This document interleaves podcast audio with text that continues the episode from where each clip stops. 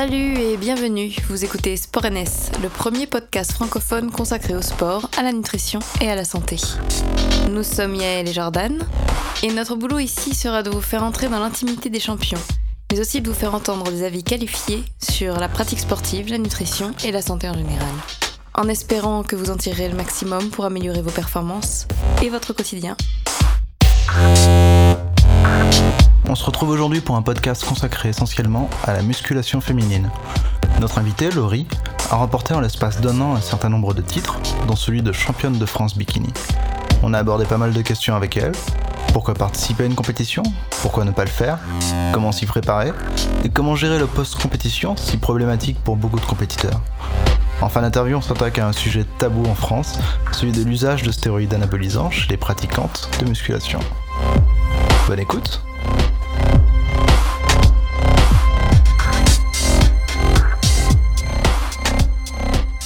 Alors, bon, moi, je m'appelle Laurie, j'ai 23 ans.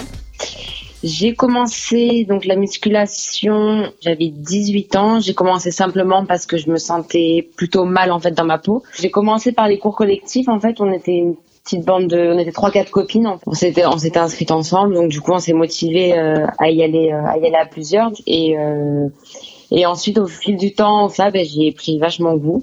Et, et c'est comme ça en fait que que j'en suis arrivée donc à vouloir me dépasser à chaque fois, en vouloir toujours plus. Et du coup, euh, et du coup, donc j'ai commencé ma première euh, ma première compétition en avril 2017. Donc j'avais jamais concouru avant. Euh. du coup, voilà. Donc j'ai concouru l'année dernière, donc en avril. donc j'ai commencé par les par Colmar. Colmar, donc où j'avais fini première sur 52. Et ensuite, et ensuite j'ai fait les championnats de France IFBB du coup ce qui a pu me permettre après en fait d'aller en international et de concourir euh, ben, avec euh, des, des concurrentes euh, ben, internationales quoi. Donc le niveau super élevé. Mais mais bon c'est génial en fait hein, c'est vraiment des expériences super à vivre et... mais à quel moment t'as commencé la muscu? J'ai eu du mal à retracer parce que au final t'as eu alors j'ai commencé quand j'avais 18 la même ans. année? Ouais. Ok 18 ans. Donc ça fait à mes 18 ans, donc ça fait, ça fait 5, 5 ans, ouais. 5 ans avant de faire ta, ta première. Euh, Ma première compétition, sachant que au début, quand j'ai commencé, les trois premières années faciles, euh, je, faisais quasiment que des cours collectifs en fait et pas de musculation euh, à proprement parler en fait. J'ai commencé vraiment la musculation il y a 2-3 ans en fait. D'accord, c'est vachement rapide comme progression pour le coup. Ouais, bah après, je pense que je pense que après, il faut lier donc bah, diète, aliment, enfin tout ensemble, tout lié déjà. Euh, et, moi, en fait, j'ai, enfin, j'ai, j'ai eu la chance du coup de pouvoir rencontrer Christophe rapidement, et ça m'a évité, on va dire, de perdre du temps. Et j'ai jamais été trop seule en fait dans ce domaine-là.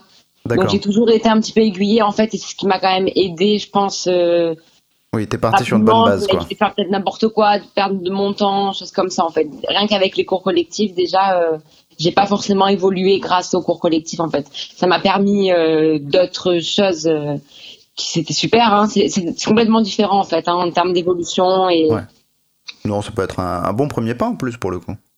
Oui, bah oui, carrément. Du coup, en plus comme c'est euh, bah, collectif, c'est plus motivant, on va dire. Oui, il y a une énergie. T'es pas seul face au poids.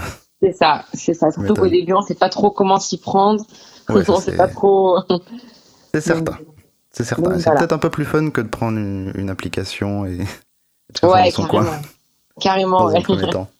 Enfin bon. Et, euh, mais quand tu as commencé la muscu, à proprement parler, est-ce que ouais. tu avais, avais, directement un objectif de compétition ou, ou pas du tout? Alors, quand j'ai donc quand j'ai arrêté les cours collectifs et que je me suis mise à la musculation, je pensais de plus en plus à la compétition et je voyais en fait, je me comparais à beaucoup de physiques qui concouraient en fait. Chose que, qui est pas forcément bien à faire, on va dire, parce que bon, les, les personnes bah, qui concourent, c'est vraiment à l'extrême. Hein, donc, oui, oui. Et du coup, c'est quoi la question? J'ai complètement perdu le fil. Oui, je te demandais justement si, tu as déjà commencé à y répondre, si, si dès le début, dès que tu as commencé la musculation, tu voulais te lancer dans la compétition. J'y avais pensé un petit peu au début, et puis après, par la suite, ça me ça donne encore plus envie, en fait. Plus on voit le corps euh, évoluer, plus on a envie d'évoluer. Et du coup, le seul moyen en fait de dépasser dans l'extrême ses limites, c'était la compétition en fait. Et moi, c'était ça qui me, qui me plaisait, c'était vraiment d'aller à l'extrême et, et de, de, et de pousser mes limites encore plus, en fait. Et la seule chose, c'était la compétition. Donc, j'y j'y pensais au début, mais de plus en plus, en fait, euh, au fur et à mesure de l'évolution, en fait. D'accord, je vois. Non, Et puis j'imagine que tu dois avoir envie aussi de te mesurer un peu aux autres, aux autres physiques, euh, voir, euh, voir ce Ouais, que les c'est ça, gens en fait. vraiment, Ouais. vraiment pensent de ton travail. Et, euh, Ouais, complètement. Après, c'est vraiment. euh, ben, en plus, on, on a envie de voir jusqu'où on peut aller en fait physiquement, mentalement. Et, euh, et c'est vrai que ben, après c'est génial, hein, c'est quelque chose de génial. Hein. Et rapidement, quand même, juste euh, histoire que de mettre les, les auditeurs au courant. Donc, tu as mentionné Christophe. Christophe, c'est ton cher et tendre, c'est ça? C'est ça. Alors à la base, c'était dans un premier temps, ça a été mon coach. D'accord. Et, euh, et du coup, maintenant, euh, maintenant, ouais, ça fait euh, ça fait deux ans que qu'on vit ensemble et que qu'on est ensemble. Ouais. D'accord. Et donc, c'est aussi le fondateur de la marque Anabolic Supplement, si je ne m'abuse. Ça tout à fait, tout à fait.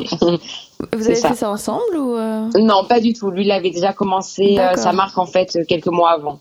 Ok. Ouais. Voilà. D'accord. Je suis Ouais, arrivée trois mois après. D'accord. et donc, euh, depuis, tu enchaînes les compétitions et euh, les victoires quand même? Parce que ton palmarès est plutôt, plutôt pas mal, euh, avec seulement un an de compétition derrière toi. Ouais, c'est c'est vrai que ben, même moi, hein, j'ai cette première surprise, je m'y attendais du tout. Rien qu'à la première compétition, déjà, c'est vrai qu'on y, on y participe. Quand en plus il y a 52 filles, on se dit pas qu'on va finir première. Mais, euh, du coup, c'est euh, vachement encourageant. Ça m'a vachement encouragé pour la suite, du coup. Et, euh, et donc, oui, j'ai été plutôt bien classée jusqu'à présent. Avec, euh, voilà, l'international, c'était encore différent. Mais du coup, ça permet bah, de voir les autres filles, de voir comment ça se passe aussi, et de, il y a d'autres critères, il y a d'autres, euh, donc c'est, ouais, c'est, c'est vraiment cool. Et quand, quand tu parles international, t'es parti vers où justement? Alors la première a été en Roumanie, ensuite euh, j'ai fait Milan. D'accord. Et comment ça se passe? C'est vraiment. euh, C'est une initiative personnelle? Vous avez euh, une, une association ou quelque chose? En fait, ouais, c'est des, fédé- des fédérations, donc par, euh, par pays en fait. Ok, d'accord. Donc, euh, donc voilà. Après, c'est des associations, il n'y a rien. Enfin, nous, on paye des frais, euh, bah, on paye des frais d'inscription en fait. Mhm. qui sont assez élevés d'ailleurs, il faut savoir, parce que les compétitions, ben, ça coûte cher. Ouais. Mais, euh, mais voilà, après, quand c'est une passion, et je crois que malheureusement, c'est comme la cigarette, hein, il y en a qui dépensent leur argent là-dedans et il y en a qui dépensent Oui. autrement. Donc bon. C'est-à-dire que. Il me semble que. Enfin, tu, tu vas peut-être me contredire là-dessus, mais qu'il. Faut pas du tout se lancer dans un objectif de compétition pour gagner du fric. A non, parce qu'en fait, on n'en gagne absolument pas. Ce En semblait. fait, on en dépense plus que ce qu'on en gagne d'ailleurs. on dépense beaucoup d'argent. C'est vrai que c'est un sport qui coûte euh, relativement cher. Il y a pas mal de pas mal de monde en plus qui se. bah, Enfin, nous, on connaît des personnes euh, qui font des crédits pour ça, quoi, carrément, tellement que. Ah oui. Ah ouais, ouais, ouais, les gens, quand c'est le- les compétitions, ça, ça rend les gens dingues, vraiment. ben, nous, entre le maillot, euh, les déplacements, les frais d'inscription, les compétitions, le tan, puis toute la nourriture euh, tout le long, quoi. Et, euh, et par contre, non, en contrepartie, bah après, c'est vraiment, il faut le faire pour soi, quoi. Faut pas le faire euh, dans l'attente euh, d'un prix ou, ou quelque chose comme ça, parce que parce que c'est pas le cas, en fait, vraiment. à moins après de faire des compétitions euh, chez les pros et là de gagner, euh, mais c'est complètement avant d'arriver là déjà. Ouais. Il faut, il faut y aller. Hein.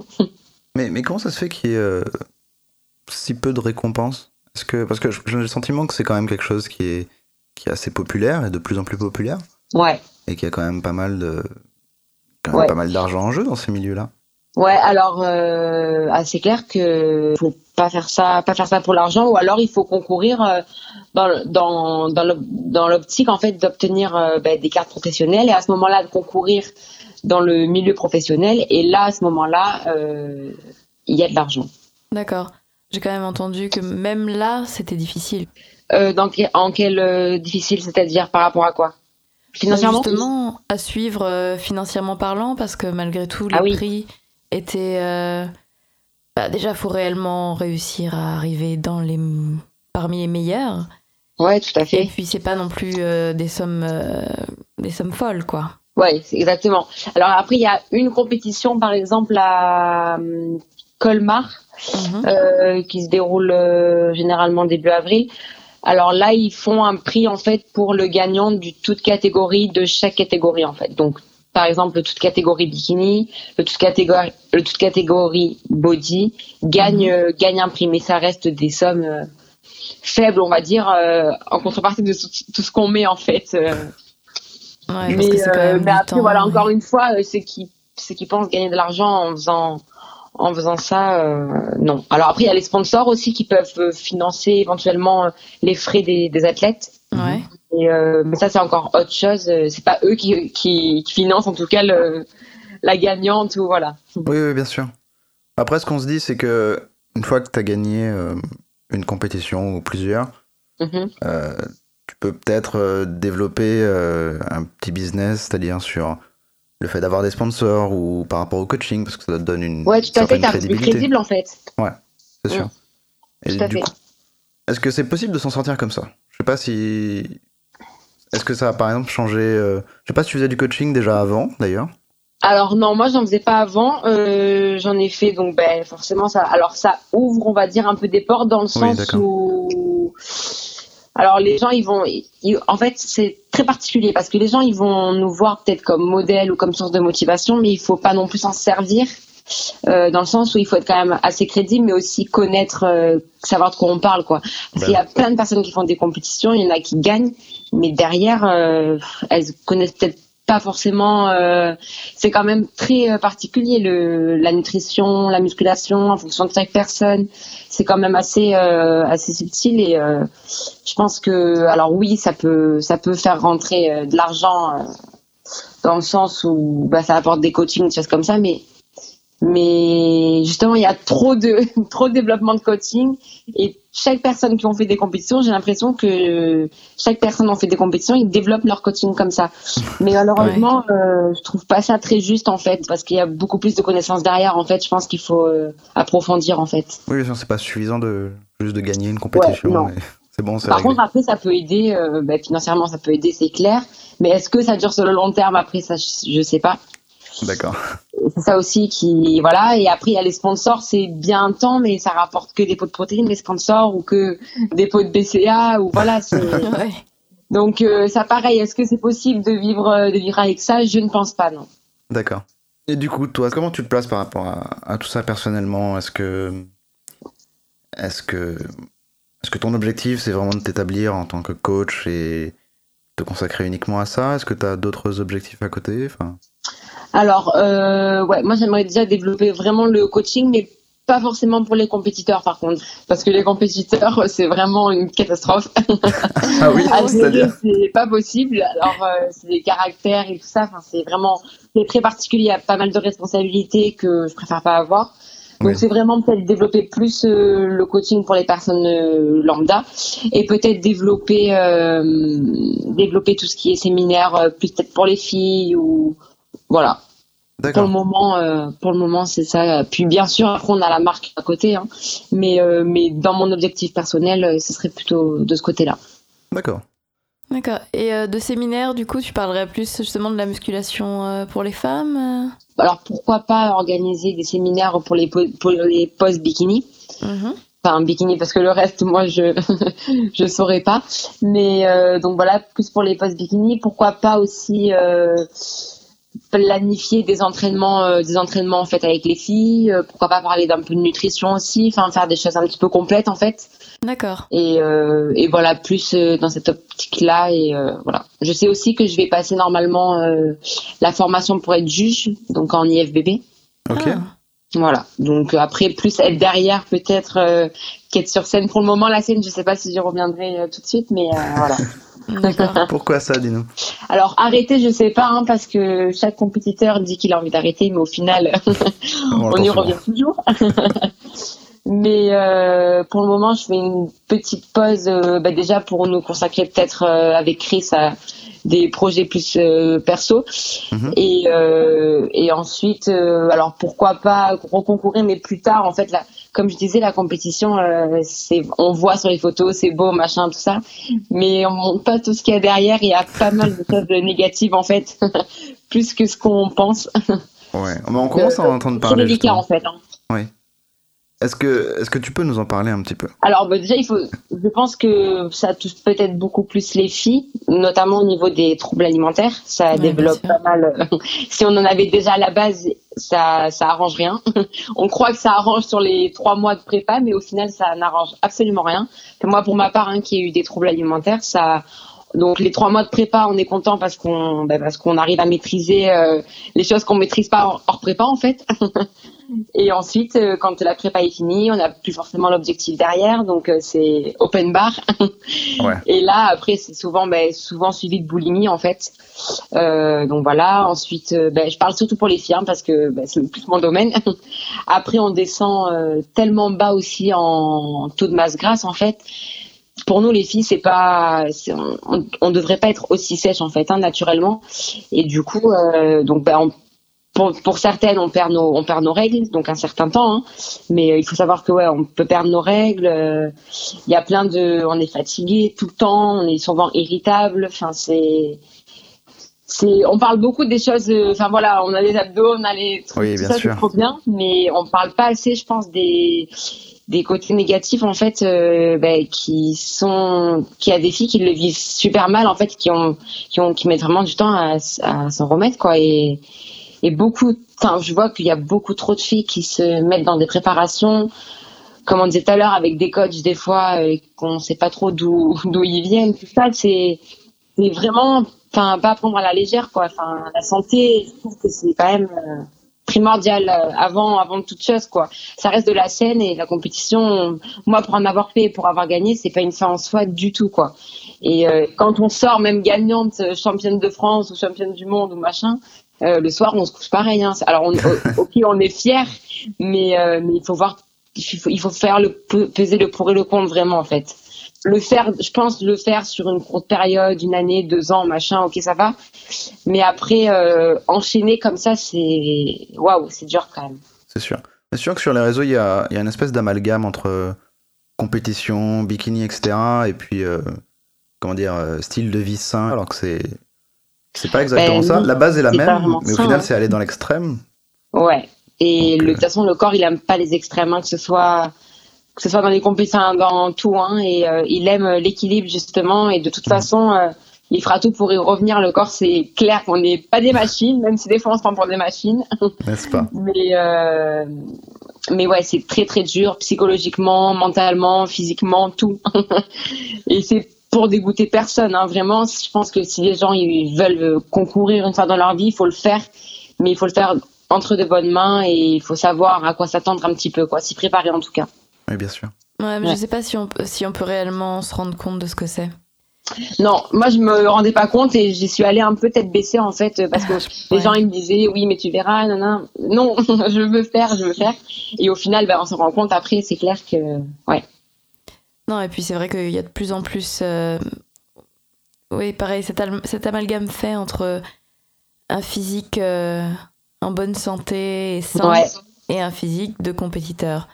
C'est ça. Et en plus, euh, bah, le piège, c'est de s'être vu euh, méga sèche ou méga sec, en fait. et, dur, et après, c'est super dur psychologiquement de se revoir euh, regrossir, alors que bah, même si on reprend les 10 kilos, en fait, on redevient juste une personne normale, en fait, parce que généralement, bah, on perd. et puis, on est, on est tripé, quoi. Et c'est pas possible de vivre comme ça. C'est clairement, naturellement, pas possible, en fait.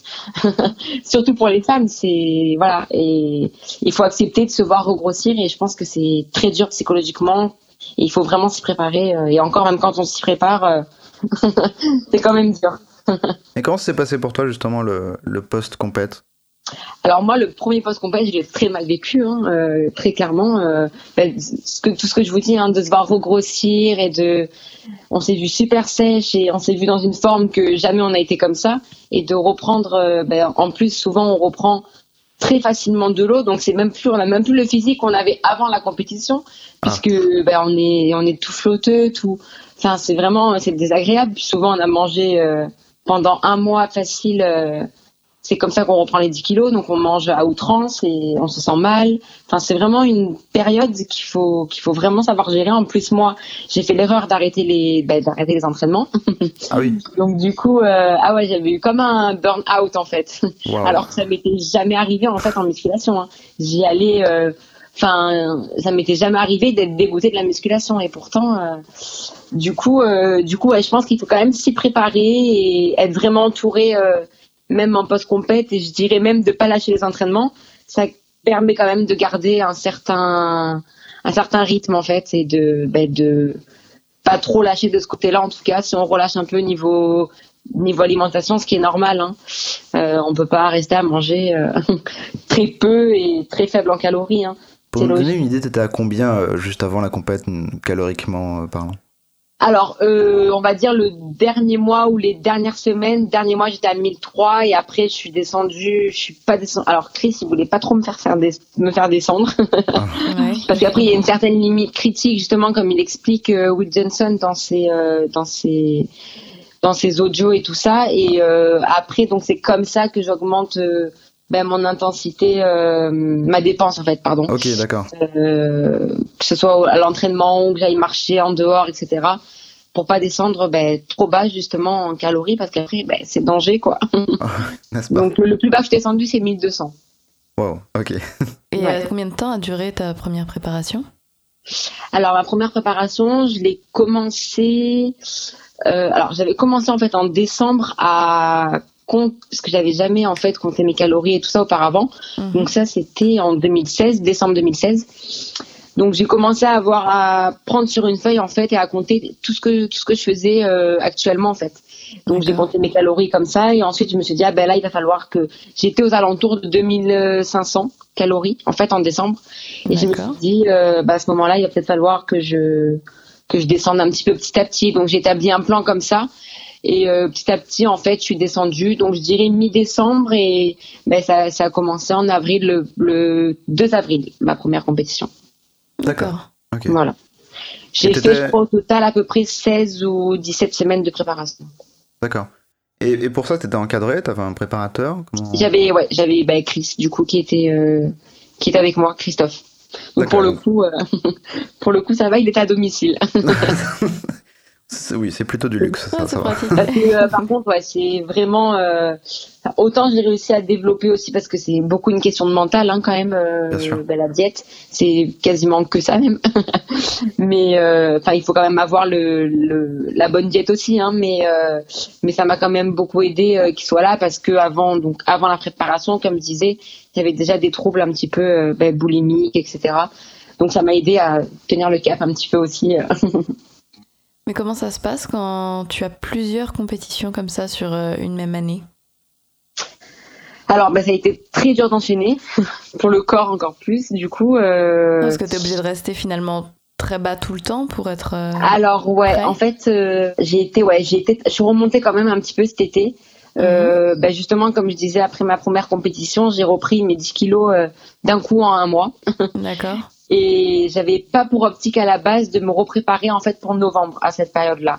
Quand, quand j'ai fini les compétitions au mois de mai, euh, j'avais pas pour optique de repréparer en fait des compétitions par la suite. Et, euh, et je crois que c'est au mois de juillet peut-être qu'on m'a qu'on m'a proposé en fait donc de participer au championnat du monde et euh, le sélectionneur qui m'a appelé. Donc je me suis dit, euh, j'ai réfléchi, je me suis dit pourquoi pas. J'ai réfléchi dans le sens où je me suis dit, j'étais tellement mal après ma, ma première compétition que j'avais pas envie de revivre ça en fait euh, après la deuxième compétition en fait, enfin après ma deuxième saison. Oui. Et du coup, euh, donc j'avais un petit peu réfléchi, je me suis dit bon. En plus, c'était ma première et dernière année en junior, donc je pouvais faire les deux encore cette année, junior et senior. Je me suis dit c'est maintenant ou jamais en fait. Donc, euh, donc, je donc j'ai saisi l'opportunité. Je me suis dit OK. Et en août, je suis repartie euh, en préparation euh, jusqu'à jusqu'au mois de novembre. Et à ce moment-là, j'ai pu participer. Donc après, l'avantage c'est que j'ai pu remanger en fait, bah, du coup, de mai à juillet, on va dire. J'ai remangé convenablement, ouais. Et puis ensuite, en août, je suis redescendue petit à petit, comme j'avais fait la saison précédente. Ok. Et alors justement, ce qui m'intéresserait, c'est de savoir, avec cette expérience de plusieurs compétitions que tu as eues plus dans une période relativement courte, mm-hmm. si tu devais conseiller quelqu'un, très brièvement, ce serait quoi, euh, je veux dire, le, secret d'une préparation réussie? Est-ce que c'est baisser lentement les calories? Enfin, oui, comment Ouais, je pense que déjà la solution, c'est pas forcément de faire deux, deux saisons enchaînées comme j'ai fait en avril et en. Ça, c'est clair. Je pense qu'il faut euh, déjà en viser une. Pourquoi pas deux à deux semaines d'intervalle Je pense que ça peut rester réalisable, mhm. même sur un mois, selon comment la personne elle le gère. Mais euh, dans un premier temps, je pense qu'il faut quand même s'y prendre euh, et s'y préparer à l'avance et pas forcément euh, deux trois mois à l'avance. Je pense que c'est bien de se préparer euh, au moins six mois. Moi, je donnerais pour s'y préparer. Pas forcément être strict dès le début, hein, mais euh, savoir où on en est, commencer à, à gérer les calories, les macros et vraiment y aller progressivement. Après, il faudrait jouer aussi au niveau bah, de la muscu et puis et puis de la dépense énergétique tout tout au long en fait de ces six mois, y aller vraiment progressivement pour éviter justement au, maximum ces effets rebonds derrière, euh, ces mauvais effets rebonds derrière. Euh. Je pense que en y allant plus progressivement, ça peut déjà jouer plus que d'y aller strict d'un coup et te frustrer la personne. Quand tu parles d'effets rebonds, tu fais allusion à quoi? Alors quand je dis effet rebond, là je parle de, l'effet rebond des plus 10 kilos euh, en un mois. ah oui. voilà. Certes. ok. Donc sur, disons, une période de plus ou moins 4 mois, tu vas baisser lentement les calories, tout simplement. Ouais, mais je trouve que c'est bien quand même de s'y prendre, surtout en fait. Alors, ça dépend aussi de la d'où par la personne. Si elle a plus de kilos de, enfin de plus de kilos à perdre, pardon, que notre personne, ou voilà, selon comment comment elle en est la personne et où elle en est physiquement, même psychologiquement, hein, parce qu'il faut être prêt euh, autant physiquement que, que mentalement, hein, de toute façon. Et euh, y aller vraiment euh, progressivement, ouais, sur 4-5 mois, je trouve que c'est bien limite d'avoir un peu plus d'avance que d'avoir du retard et d'être trop trop trop sévère à la fin et de le payer, d'être frustré quoi. Après forcément on arrive à un moment où bah, de toute façon c'est la compétition et il faut serrer les dents, il faut y aller quoi. Hein. Mais euh, mais euh, mais je pense que plus on y va progressivement, euh, ça fait pas de mal non plus. Et ton deuxième post compétition, ça s'est mieux passé du coup? Alors, je l'ai un peu mieux géré. mais, euh, mais je suis toujours pas au top niveau du post compète quoi. bah, je sais pas après à quel point c'est possible d'être euh, totalement bah, bien. Moi, je, je, vois pas mal de filles qui arrivent. Euh, qui arrivent à s'en sortir, alors je sais pas comment. Ouais. je voudrais qu'elle qu'elle m'explique, mais après, après comme m'explique Chris, moi je descends tellement basse en taux de masse grasse, etc., que mon corps, et puis comme je disais, j'avais des antécédents euh, des troubles alimentaires, donc forcément, ça ressort un petit peu euh, bah, tôt ou tard, quoi. Hein. Ouais, bien sûr. donc, euh, donc le post-compète, il a été un peu mieux géré, on va dire. Mais après, le corps, il a envie de, bah, de manger tout et n'importe quoi, hein, c'est certain. Hein. Et je pense que les gens, il faut qu'ils se préparent à ça quand même, quoi. Mais c'est-à-dire que c'est, c'est vraiment insoutenable. Parce qu'on se fait toujours l'idée, tu sais, qu'on est hors d'une situation, que et oui. ça arrive, aux autres et que nous, on va gérer, quoi. Ben ouais, ouais, c'est clair. Mais alors moi, je me suis dit pareil. Et puis la deuxième, je me suis dit c'est bon, j'ai l'expérience de la première, je vais gérer. et, euh, et, en fait, non. En fait, euh, ben, quand euh, quand la date est passée, quand l'objectif est passé, on a, en fait, il faut de suite se refixer un objectif et se dire là, telle date, il faut que voilà, il faut de suite se remettre un objectif, je pense derrière euh, pour se tenir un peu en condition parce que sinon, on n'a plus l'objectif derrière et on fait vraiment, enfin moi, j'ai passé des journées trop mal à manger toute la journée. Euh, les, pour le premier post-compète était horrible pour ça, quoi. Je mangeais, je me couchais, je remangeais, je me recouchais, c'était une catastrophe. Wow, ok. Ouais, c'est, ça, franchement, je me suis fait peur, quoi. Je me suis dit, il va falloir que je trouve une solution parce que ça va pas le faire. Et puis c'est là où on se rend compte que c'est pas du tout sain, quoi. Enfin, il y a rien qui est sain dans ça. ouais. C'est en partie pour ça que je voulais pas reconcourir, quoi. Mhm. Et, et, la version euh, la plus rationnelle d'un post-compète, ce serait quoi genre, si, on, si on déconnecte un petit peu des émotions, est-ce que... Euh, ouais, alors, moi, alors, moi je dirais qu'il faudrait euh, remonter tout de suite. En fait, euh, on dit de remonter tout de suite nos calories au, au, métabolisme de, de maintien. Remonter direct à 2000 calories, par exemple. D'accord.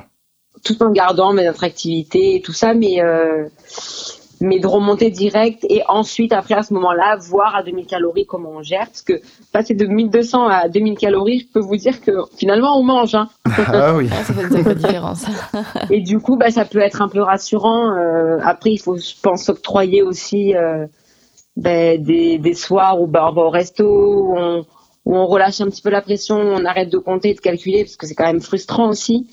Mais voilà, quand même de repartir sur une base et puis après euh, remonter petit à petit euh, les calories, euh, voir si, voir comment comment on réagit, si si on réagit plutôt bien, si on peut encore augmenter, voilà. D'accord. De toute façon, il faut s'attendre à une grosse prise de poids juste après la compète, je suppose. Alors après, il y a des personnes qui prennent pas forcément 10 kilos. Hein. Il y en a qui prennent, qui reprennent leur poids, donc 5-6 kilos, hein, parce que ouais. Mais euh, mais oui, après c'est clairement, euh, c'est sûr, on reprend on reprend un petit peu de poids, c'est clair. Hein. Après, on n'est pas obligé d'en reprendre 10 ou 20, hein. c'est clair aussi, mais euh, mais au moins 5 kilos euh, facile en post-compétition, il faut s'y enfin c'est c'est logique. Hein. Notamment, ben on a on refait nos stocks de glycogène, on, on reprend forcément un peu d'eau, etc. Donc euh, donc voilà, en dehors du gras, il y a d'autres facteurs qui font ben, qu'on reprend du poids. c'est certain. Mais j'imagine que être euh, entouré et accompagné à ce moment-là, ça doit être aussi particulièrement ouais. important. Ouais, carrément. Euh, de pas être seul et de d'avoir toujours, euh, ouais, c'est d'avoir même bah, son coach derrière qui -hmm. qui nous dit, bah là, donc voilà, la compétition c'est telle date.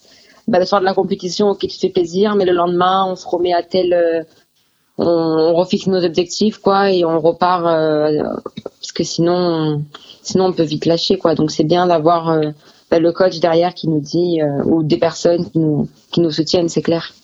Et euh, je pensais juste à un truc pendant que tu parlais de, de, de nutrition. Oui. C'est un peu sans transition. J'ai vu sur ton Instagram que tu parlais de véganisme. Tu es devenue végane Non, pas du tout. En fait, je voulais juste, je voulais juste tester, euh, simple curiosité, je voulais juste tester euh, les, ben, ce que mangent les, ce que mangent les personnes véganes. ok, c'était plutôt une expérience. Mais sans, ouais, par contre, non, je mange toujours euh, de la viande rouge, du poulet, du poisson. Ok, ok. Je pourrais pas, je pense qu'en en tant que qu'athlète, c'est très compliqué d'être euh, vegan. Végétarien à la rigueur, mais ouais. vegan. Euh... Bah, surtout en période de sèche, si j'ai bien compris. Ouais. Que pour trouver des, des, protéines niveau, sans glucides. Euh, métabolisme, à mon avis, on est pas mal. Je pense. Hein. Après, j'ai pas fait l'expérience, donc je pourrais pas dire. Mais pour avoir eu un petit peu des retours sur les personnes qui ont tenté des diètes véganes, euh, euh, même sans parler de compétition, hein, enfin en sèche de compétition, en temps normal, c'était un petit peu galère et euh, voilà. Puis moi en plus, je digère super mal les légumineuses, donc comme ça au moins. Aïe. Ah oui, d'accord. ah oui, bah là, c'est un peu compliqué. Mais du coup, je voulais voilà, varier, j'en ai profité pour être euh, en dehors des compétitions et d'une diète. Du coup, voilà. Mais c'est plutôt pas mal. d'accord. Et du coup, ton, ton, ton, alimentation au quotidien, ça ressemble à quoi? Alors là, actuellement, bon, j'essaie de, de, rester sur des choses relativement saines. Donc, -hmm. ben, le matin, généralement, je me fais des, je me fais des crêpes. Euh, après, je reste avec des fruits, oléagineux, choses comme ça. Le, le midi, donc je fais pas de collation, mais entre, en fait, je déjeune tard, vers 8h30. Enfin, tard. mais pas, je, je déjeune pas super tôt comme des gens qui se lèvent à 5h du matin, quoi. Donc vers, euh, donc vers 8h. Ensuite, vers midi, euh, généralement, c'est viande maigre, donc soit bah, du poulet, ou ça va être un steak haché 5%, ou voilà, de la viande rouge peut-être. Après, du poisson, souvent. Voilà, après, c'est souvent des légumes, euh, des féculents au sein des glucides, euh, fruits. Après, c'est généralement. Je suis plus basée sur le, sur le paléo, en fait. Ok. On va dire dans 60%, parce qu'après, maintenant, aujourd'hui, paléo, c'est compliqué à 100%. Hein. Et euh, j'essaie, voilà, légumes, euh, fruits, euh, chocolat noir, un peu de tout, en fait, sainement. Par contre, je, j'évite. ça m'arrive hein, de faire des petites entorses, du pain. J'adore le pain, j'adore le fromage. J'adore tout ce sucré, donc voilà. Hein, surtout quand on prépare rien, il faut se faire plaisir aussi, je pense. Et vivre. De toute façon, le principe, c'est de réussir à, à, être sain la majeure partie du temps. Et puis. Oui, voilà, je pense que si on est bien 80% de la journée, comme, comme disent beaucoup, en diète flexible, on peut s'accorder 20% de plaisir, quoi. Ça n'a pas forcément d'impact. Euh... Voilà. Et tu continues à compter tes calories maintenant que tu n'es plus en préparation? Alors euh, là, je m'étais dit que le que les mois, les deux mois suivant la compétition, je comptais plus trop euh, réellement les calories. Bon, j'ai repris là à me refaire un, un, petit un petit plan parce qu'on est vite perdu quand même hein, quand on se dit on fait à l'œil et tout ça, on se dit bon ça doit faire à peu près ça, mais bon c'est pas on sait pas vraiment en fait. Et euh, du coup voilà après il y a eu les fêtes tout ça donc j'ai laissé passer tout ça. Et euh, là je suis repartie, euh, j'essaie de recompter. C'est un petit peu dur hein, j'avoue de respecter quelque chose et de s'y tenir à la lettre. Hein. Euh, je parle alors que j'ai, enfin, je parle de ça alors que j'ai réussi quand même à tenir plusieurs mois de préparation stricte, mais c'est vrai que ouais, mais sans objectif. Remettre, mais mais sinon oui, la plupart du temps je tiens quand même à un niveau, enfin un total calorique. J'essaie de m'y tenir en tout cas. la plupart du temps. Mais là, il y, y a, le salon, il y a pas mal de stands et tout ça, il faut quand même pas. ah oui, c'est vrai, c'est bientôt le salon. euh, alors, moi, il y a quelque chose qui m'intéresserait quand même. J'aimerais bien que tu nous parles un peu euh, justement du, du, milieu de la compétition, de comment ça se passe? Parce qu'on a eu un retour euh, de Morgane Nakissa dans un précédent podcast okay. où il nous parlait du milieu bah, chez les hommes. Euh, et du coup, ouais, j'aimerais bien savoir comment ça se passe chez les femmes, si c'est les mêmes problématiques, si, euh, je sais pas. Bah alors moi, pour avoir fait en plus la France et l'international, ça a mm -hmm. été complètement différent chez les deux en fait. Donc la France, on va, enfin moi j'ai trouvé, c'est mon, ça a été mon ressenti personnel. C'est plus un peu chacun pour soi en fait, j'ai l'impression en France. Enfin, moi, on m'avait même dit avant que je rentre sur scène, on m'a dit ouais, fais attention de ton tan. Euh, Enfin, si, s'il est mal, s'il est mal, euh, mal étalé, personne te dira qu'il est mal étalé, quoi. Donc, ah, euh, c'est un peu vraiment, euh, le, la mentalité, je trouve qu'elle est pas top. Et pour avoir vu donc bah, la différence en international, c'est clairement pas la même chose, quoi. Les filles en international, elles s'aident, elles sont là, elles se font toutes les posings ensemble, elles se, enfin, c'est vraiment des, des équipes, quoi. On ressent vraiment la différence. Il y a beaucoup plus de soutien en international qu'en qu France en fait. Après, je pense que chaque fille en France pense ça et du coup, on se dit tout ça, mais personne t'aide en fait.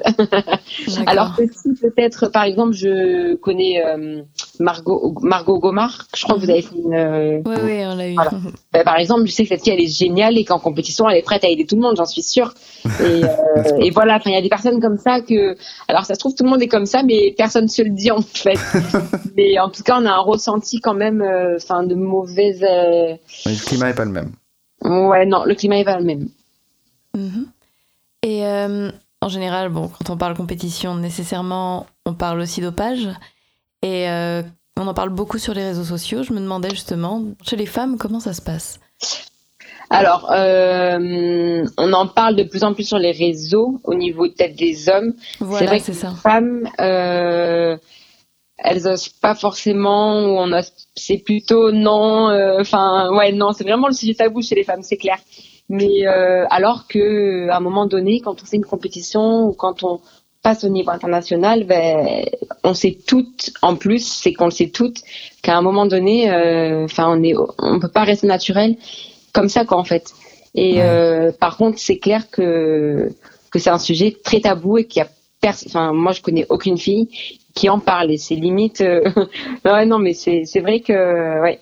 Non mais écoute c'est vrai que c'est juste se questionner justement dire voilà on en parle chez les hommes chez les femmes absolument pas est-ce que finalement c'est pareil? Est-ce qu'il y a autant de femmes qui qui ont recours à ça en sachant que effectivement quand on arrive en compétition à un certain niveau euh, une, avec une, on demande une telle sécheresse euh, un tel ouais. niveau physique est-ce ouais. que est-ce que réellement c'est possible d'atteindre ça sans rien? Parce que c'est important euh, que les gens autour puissent, ouais. puissent, savoir ce que c'est vraiment aussi.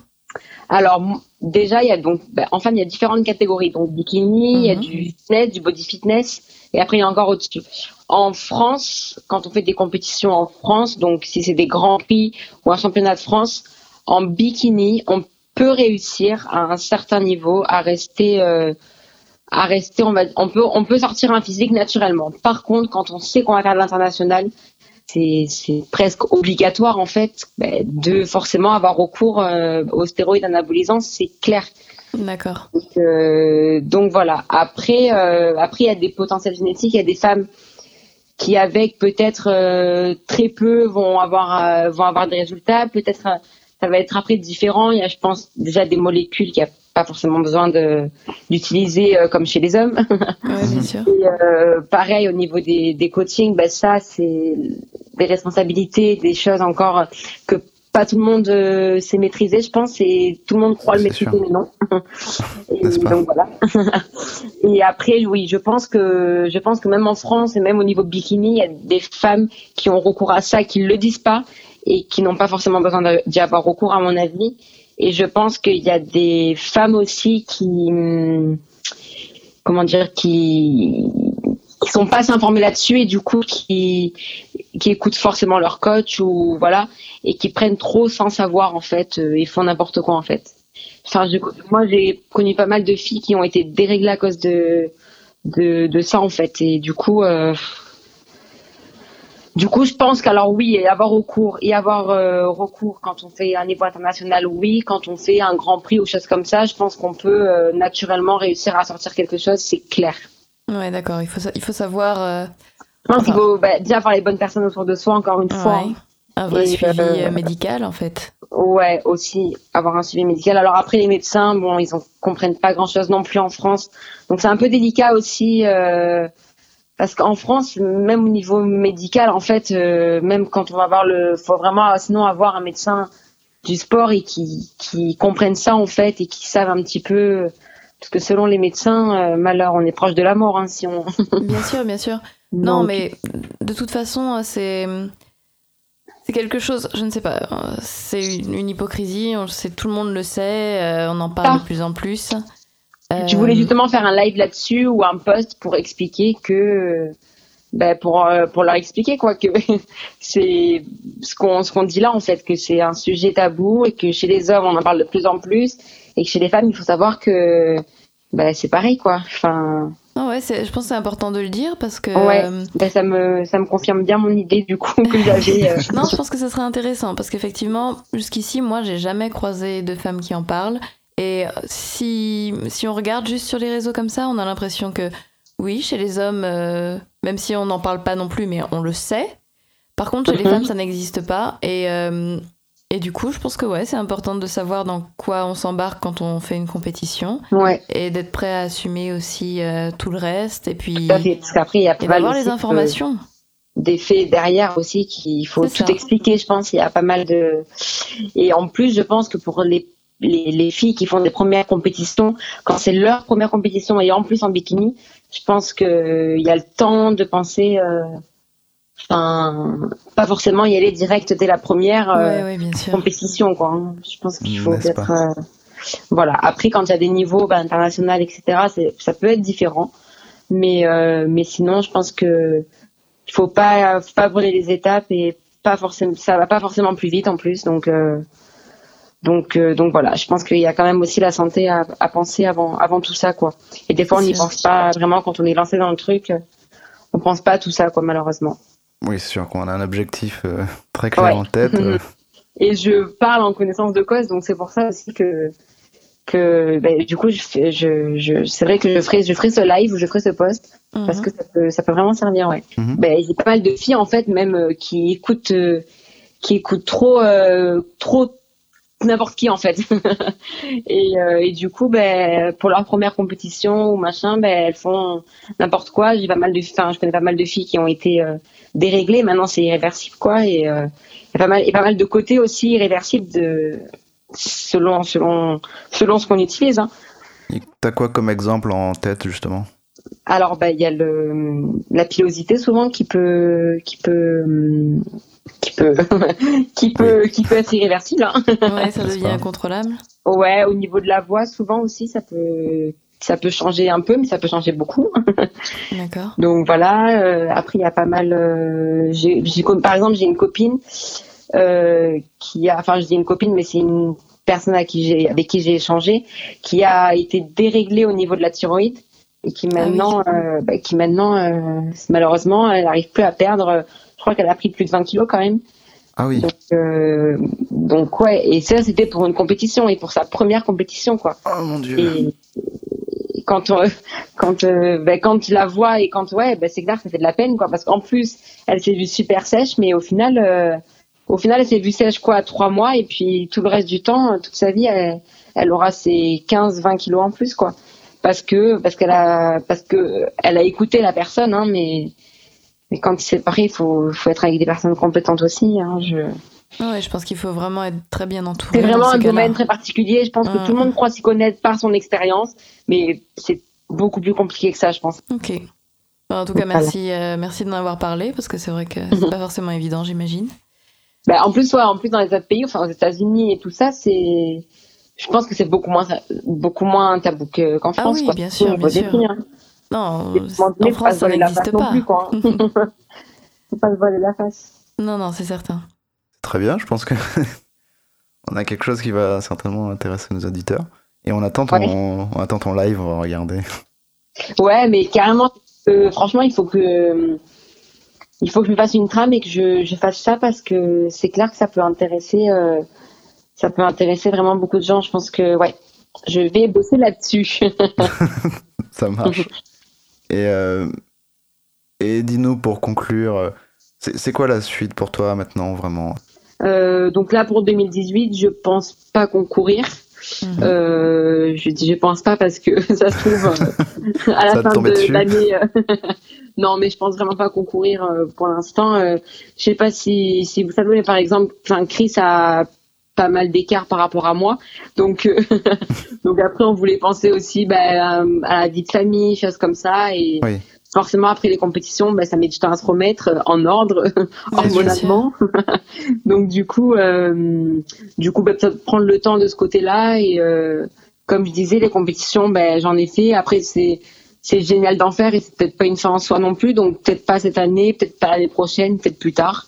Je sais pas, j'ai pas vraiment de date en fait précise pour les compétitions, mais du coup voilà, là on a pas mal de stands de là en, au mois d'avril qui arrive. Donc, euh, donc on va être sur, se rendre sur pas mal de, de stands et de salons. Et ensuite, euh, ensuite voilà, ça va être les coachings, plus peut-être les séminaires et euh, plus après aider les personnes en fait autour de moi. Je, ça me, je me satisfais autant comme ça que que voilà que personnellement c'est voilà. C'est autre chose et c'est tout aussi bien. c'est même mieux des fois. oui, de toute façon, la, compétition, c'est un temps, ça dure, oui, ça dure un temps, et puis la vie continue, et il y a encore. Euh, ouais, c'est ça. Puis quand on voit, euh, nous, on s'identifie, enfin, moi, je, regarde par exemple bah, sur, euh, sur les réseaux sociaux, on voit beaucoup les pros, les choses comme ça, mais eux, ils sont payés pour ça et ils font ça tout le temps, en fait. Et du coup, nous, des fois, on se dit, mais on n'est pas comme eux, en fait. On est, eux, ils sont, eux, c'est vraiment leur métier de faire des compétitions tout le temps, et, et voilà, et c'est des, des professionnels, en fait. Mhm. après, personne, euh, ben, les amateurs, euh, ça reste euh, enchaîné comme ça. Enfin, moi, je sais qu'il y en a qui le font et qui le font très bien, et tant mieux, qui s'épanouissent dedans, et c'est génial, je trouve. Et après, enfin, nous, du coup, ben, après, ça nous pas mal de la vie aussi, donc voilà, moi, peut-être plus penser à la vie réelle, on va dire entre guillemets. et voilà, il y a un temps pour tout, je pense, et pour le moment, les compétitions, je les mets un petit peu de côté. Ça n'empêche que je suis, je suis mes entraînements et que je continue à évoluer. Hein. Il n'y a aucun souci après. Hein. Voilà. Mais les compétitions, c'est l'extrême encore. ok. Bon, bah écoute, ça marche. Ben, on suivra ce que tu deviens de toute manière. Et puis, ouais, ça marche, avec plaisir. avec plaisir. ok, bah merci beaucoup. Hein. Merci à vous, merci beaucoup. Bonne journée, bye. À bientôt, au revoir.